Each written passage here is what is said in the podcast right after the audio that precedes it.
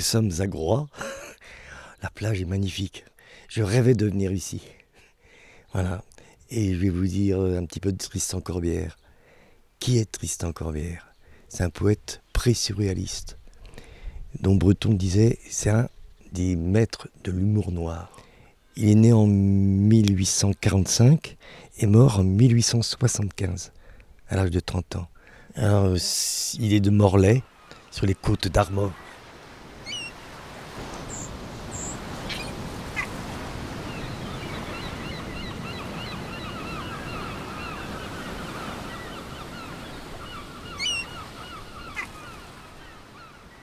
Que son, rapport à la, à la, mer, lui, euh, est-ce qu'il est simplement lié au fait qu'il ait, grandi en Bretagne et que du coup les Bretons ont ce rapport comme ça très spécifique à leur territoire Je euh, pense, oui. Ou est-ce que lui-même a été marin Est-ce que tu sais? Non, il n'a pas été marin. Il avait que ce petit bateau pour aller autour de, de Roscoff et de Morlaix. Mais sinon, lui, il est trop chétif. Il a... Mais il fréquentait beaucoup les bars de marins et il a entendu parler. Tu vois, euh, il, a, il a un texte alors, fabuleux. c'est l'américaine. Là, il se prend pour un commandant un capitaine de, de, Lougre. C'est un bateau à trois voiles. Et, il arrive et il, décrit son bateau, son équipage qu'il a ramassé à droite à gauche.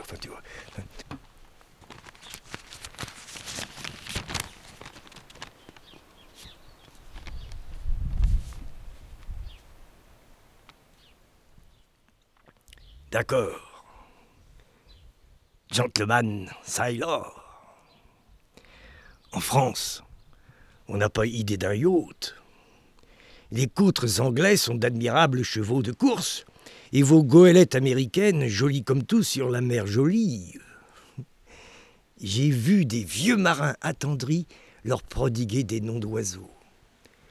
Mais s'il me fallait avec ces amours-là sous les pieds, donner dans les brisants, finoler dans les arêtes, J'aurais peur pour la peinture. Pour moi, la navigation de plaisance doit être avant tout excentrique. Une chose défendue aux bourgeois de la mer. Sortir quand ils sont forcés de rentrer. Chasser dans l'ouragan qui les chasse. Et battre la lame qui les bat. Braver tranquillement est une des plus grandes voluptés sur terre, comme sur mer.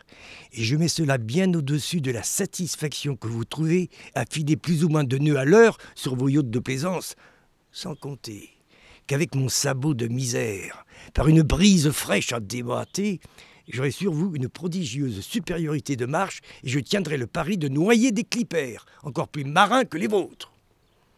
Mon sabot, c'est un lougre, un fin flibustier, brutal à la mer brute, sourd autant et même en calme, avec sa mine de tourmente, il, fait, il semble toujours faire tête radeau, rademature, trois mâts, comme des pieux hardiment penchés vers l'arrière, trois larges voiles triangulaires tannées, voilà pour courir son bord. Le poste et la cale prennent la moitié de la coque, l'autre moitié, c'est la chambre, doublée en chêne blanc, nue comme le pont. Un coup de pompe là-dedans et la toilette est faite. Un coup de mer fait aussi bien.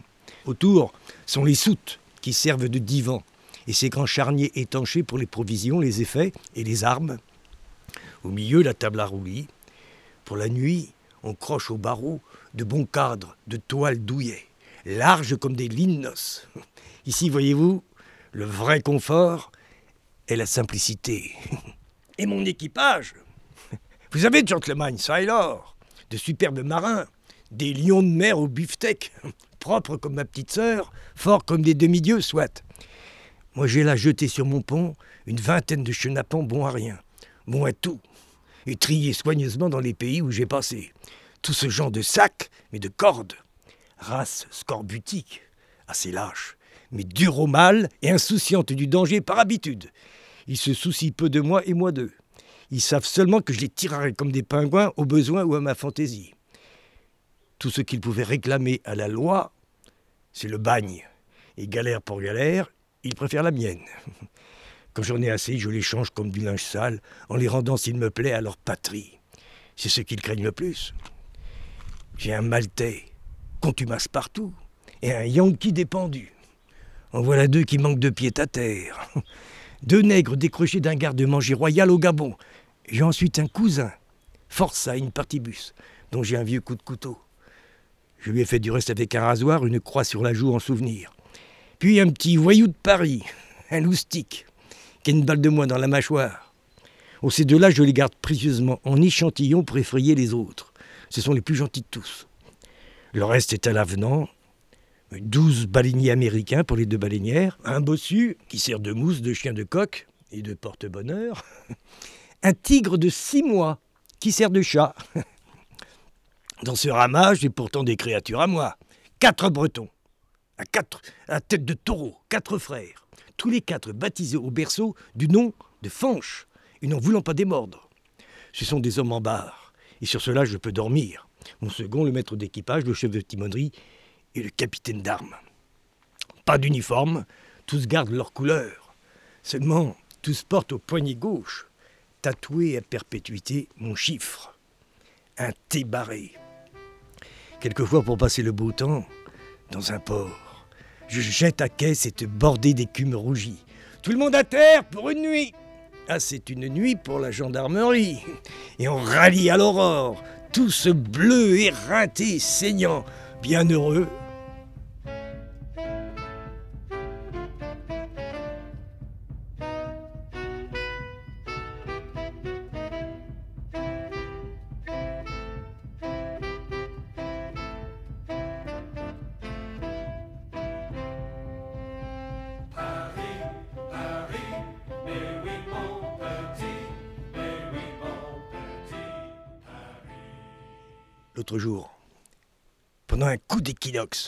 et bordaillant par le travers de Douvres. Il me prit idée de laisser porter sur Sainte-Aine. Arrivé en vue, la passe était presque impraticable comme il arrive souvent là, et le navire pas mal désemparé. La jetée était couverte d'un monde, avide d'émotion. Et cette entrée pitoyable fut pour nous comme un succès de théâtre. J'allais le soir au casino, où je trouvais quelques connaissances, et tout le gratin flottant des yachts de la Manche. Il y avait eu la veille un match important. Je fus présenté comme le patron du Lougre, qui avait intrigué tout le monde. J'exposais au milieu d'un groupe enthousiaste ma théorie de navigation de plaisance. Je fus le champion du jour. Le grand chose, un corsaire d'Argenteuil, me pilotait par le bras et je faisais assez mon zampa de casino. Une jeune fille nous arrêta brusquement au passage, et s'adressant à mon pilote. C'est gentleman, dit-elle en me montrant du doigt. Voudrait-il se faire présenter à mon père, pour moi Je m'inclinai, et la présentation se fit au père. Personnage muet du reste. On causa. C'était une américaine, libre comme l'Amérique, jolie comme vos goélettes, gentleman, et blonde mais blonde. Le père s'appelait, au fait que vous importe leur nom, Monsieur, me dit-elle, je vous trouve excentrique vraiment. Moi aussi. Je trouve que vous ressemblez à votre bateau. Il est couvert d'avaries, Miss. Splendide. Dites-moi, j'oserais vous solliciter de le visiter demain. C'est qu'il est bien triste à voir. Cela lui sied. Eh bien, Barque et Patron seront très heureux de votre gracieuse visite avec monsieur votre père à l'heure qu'il vous plaira demain. L'heure du lunch Mais mon père n'aime pas votre ami-chose plutôt. Cela fut fait le lendemain. L'américaine se prit d'une grande passion pour le Louvre. Quel nom a-t-il? Un nom de femme, Miss. Joli. Joli. Joli E. Joli, hein Je ne le vois pas écrit là. On a passé une couche de peinture noire par-dessus. Elle voulut parler à tous les hommes de l'équipage, et je lui présentai le chat-tigre qui, tout en flirtant, lui enleva d'un coup de griffe un morceau de la main. Oh l'amour fit-elle Miss, vous voilà comme mes gens, tatoués au poignet, vous êtes des nôtres. Je le veux en vérité, my captain. Et dans un élan tout marin, elle me fit promettre de l'emmener un peu faire la course un jour de nuit par un joli petit temps de sinistre. J'hésitais. Vous avez peur, monsieur? Mais votre père Content toujours On en parla au père qui dit All right. Les avaries réparées, je fis donc mettre le lougre en grande rade, l'équipage consigné, en appareillage enfin. Mais un calme implacable. J'allais chaque soir, chaque soir coucher à bord. L'américaine m'accompagnait à regret jusqu'à la baleinière, me reprochant durement de ne pas savoir commander un peu de tempête pour deux. Toute la plage était au courant. On pariait, ils iront, n'iront pas, et toujours calme plat. Ma position devenait ridicule. Enfin, le quatrième matin, belle apparence, une houle sourde, du ressac, des risées et des haubans au soleil, le baromètre sautant à une hauteur stupide. Je vins à terre. Miss Faites votre sac Elle faillit me sauter au cou et courut se mettre en blue jacket. Ce n'était pas un travesti de fantaisie, mais bien le paletot et le pantalon d'ordonnance achetés à un matelot en congé et appropriés à la hâte. Dix heures. Le baromètre baisse. L'enthousiasme monte. Le vent joue. On fait des paris. Ils iront, n'iront pas. Onze heures, le thé. Les paris se corsent. La brise aussi. Le sémaphore est à tempête. On chante Amis, la matinée est belle. Midi à, bord. Le vent n'attend pas.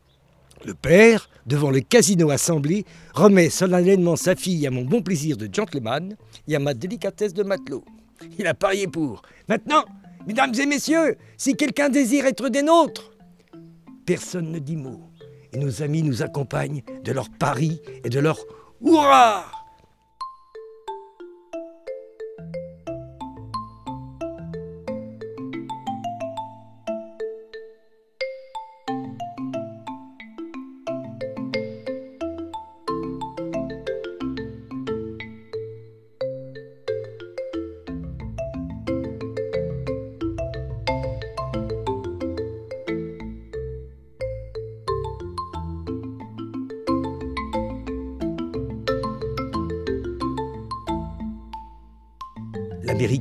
Saute dans la baleinière et avant partout la mer brisait déjà dans la passe. Il fallait parer chaque lame. Et du premier coup, nous étions, malgré nos capotes cirées, traversés jusqu'aux eaux. Ce jeu dura bien deux heures avant d'atteindre le mouillage. Il était temps, le lougre fatigué abominablement. La chaîne de la maîtresse ancre venait de se casser dans un coup de tangage en démontant le guindeau. Impossible de revoir l'autre. Attrape, appareillé en double par trois riz dans la misaine, deux riz dans le taille-vent, le tourmentin un demi-bâton. Voilà la toilette. Démaille la chaîne et file par le bout. Des ancres au fond, c'est plus simple. Hisse et tarque et borde partout. La lourde brise prend dans la toile avec un bruit de canon. La coque se gîte dans la lame. Et nous voilà, saillant de l'avant, piquant à quatre quarts dans le lit du vent avec un sillage de huit à neuf nœuds. Le casino a disparu dans une grenasse. Vous êtes toute mouillée, miss est-ce que la mer mouille? Fanche, le plus fin timonier du bord, était à la barre. Elle le regardait effrontément. Homme beau lui dit-elle en face. L'autre ne sourcilla pas. La brise fusillait maintenant, le navire charroyait trop de toiles et donnait de la bande ferme. Il fallait se cramponner au ruban. L'avant mettait le nez dans la plume et se relevait à peine. Un paquet de mer nous couvrit de bout en bout. Vous êtes contente? Tout plein. Fanche, le maître d'équipage vint à moi. Faut-il mollir, patron? Nous encombrons à la douce. Quoi c'est mollir, monsieur? Diminuez de voile, miss. Alors, je vous prie, non. Quoi c'est encombrer? Ceci. Et je lui montrai le beau prix qui venait de se casser au ras et le tourmentin emporté au diable comme un cerf-volant. Oh, splendide sport fit-elle. Ni peur ni étonnement, j'en étais même quelque peu vexé. Faut-il mollir, patron? La dame ne veut pas, tiens bon Capitaine, j'ai faim Bah si Serre le linge dans la chambre. Vous, miss, tenez-moi bien pour descendre. Vous avez toujours changé vos vêtements. Il faut vous dire que j'étais assez vain de mes petits préparatifs. Dans la soute aux voiles, toute une petite boutique de lingerie dévalisée en ville et arrimée par le bossu, ma meilleure camériste. Il m'avait même rapporté triomphalement deux corsets hygiéniques de 9 francs. J'avais moi-même préparé un, long peignoir pris en Orient et des bas à coin brodé. Souvenir oublié chez moi autrefois. Bien autrefois. Au fond du carré, on devait improviser un sanctuaire discret, avec un hunier de rechange tendu de haut en bas. Elle ne fut pas longue à sa toilette. Elle sortit de là, gréée de ma vareuse de corvée et d'un pantalon à fange, le capitaine d'armes. et jolie. Et ça allait toujours là-haut. On entendait les grosses bottes talonnées sur nos têtes. L'américaine mangeait solidement. La nuit tombait vite. J'ai pris la carte pour pointer la route. Elle suivait des yeux en fumant une cigarette. À présent, capitaine, allons prendre le frais. Impossible pour vous, miss. On vient d'amarrer les hommes de car sur le pont. Eh bien, il faut me faire aussi. Oui, dans votre hamac. Voyez le bel ours qui vous attend là. Oh, Superbe peau, mais je ne veux pas dormir chez un homme, chez mon époux seulement plus tard. Maintenant, je veux mettre ces grandes bottes qui sont là et monter avec sur le pont. Allons, aidez-moi. Il fallut bien. Étendue sur un caisson, elle tendait sa jambe. Heurtée, meurtrie par le roulis, elle m'avait empoigné le cou et je travaillais de mon mieux. Le gros pantalon ne pouvait entrer dans les tiges. Il fallut le couper au-dessus du genou avec mon couteau qui ne coupait pas. Les damnées bottes montaient toujours. Elle se livrait avec une innocence de quartier-maître.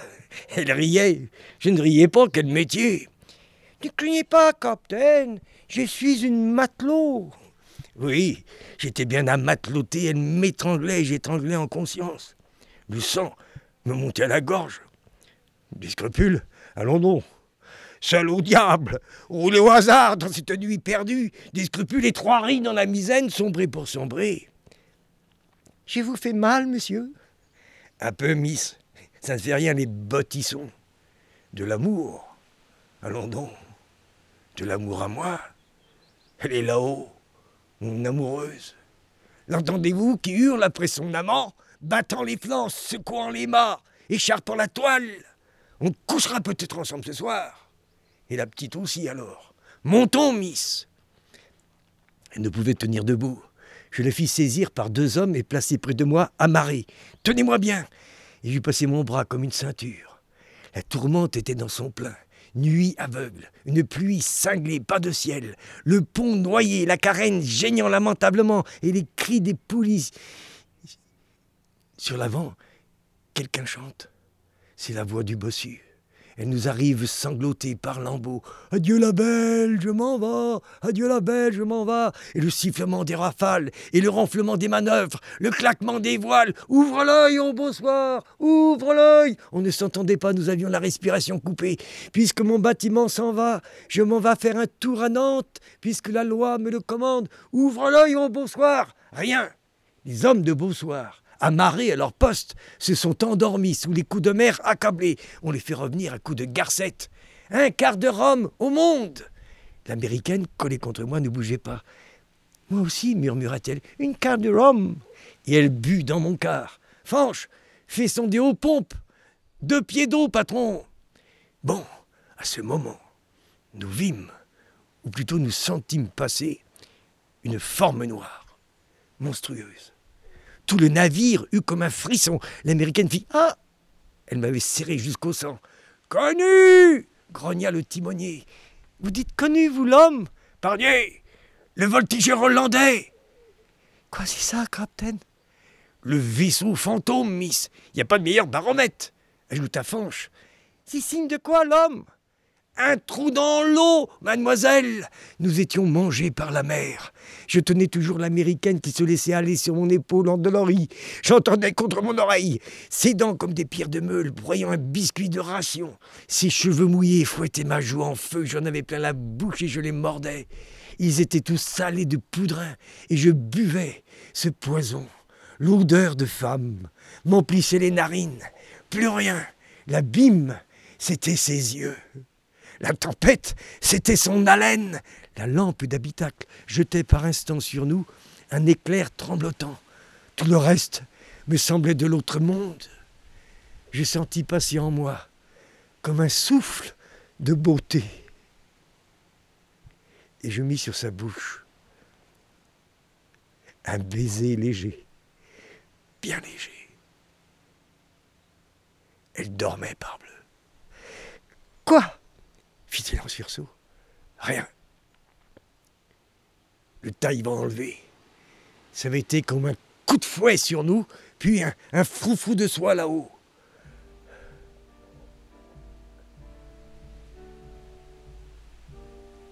Et je m'éveillais.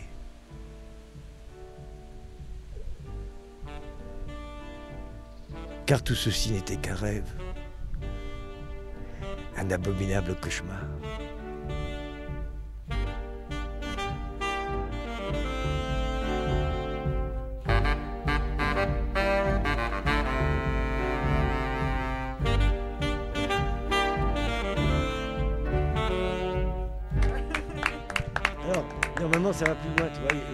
Ramène, il la ramène au port.